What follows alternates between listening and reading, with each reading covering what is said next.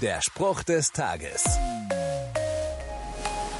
Die ersten Minuten des Tages bestimmen oft, wie der Rest des Tages weitergeht. Hm? Kennt ihr? Es lohnt sich also, eine gute Morgenroutine zu etablieren, die hilft, den Tag entspannter, bewusster und produktiver zu gestalten. Da hat vermutlich jeder seine eigene Taktik. Hm? Kaffee, Duschen, Sport. In der Bibel findet sich auch eine Morgenroutine, nämlich die von Jesus selbst.